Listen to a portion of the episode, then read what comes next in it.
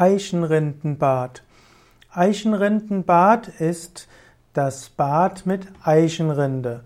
Ein Eichenrindenbad hat örtliche Reizwirkung. Eichenrinde hat ja keine ätherischen Öle.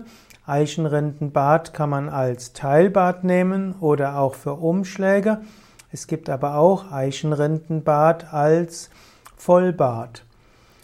Man kann zum Beispiel einen Eichenrindensud nehmen und diesen verwenden bei chronischen Hauterkrankungen, bei nässenden Ekzemen und bei Schweißfüßen. Typischerweise besorgt man sich Eichenrinde aus der Apotheke, dann nimmt man zwei Esslöffel der zerkleinerten Eichenrinde, lässt und kocht diese mit 500 Milliliter Wasser eine Viertelstunde, dann gießt man das Ganze ab. Das kann man dann verwenden mit einem Umschlag oder eben man kann dort des betreffenden Körperteil hineingeben. Oder eben man kann diesen zugeben in ein Vollbad. Man sollte sich aber bewusst machen, dass Eichenrindenbad auch Kontraindikationen hat und kann auch reizend wirken auf bestimmte Hautverletzungen und bestimmten Ekzemen.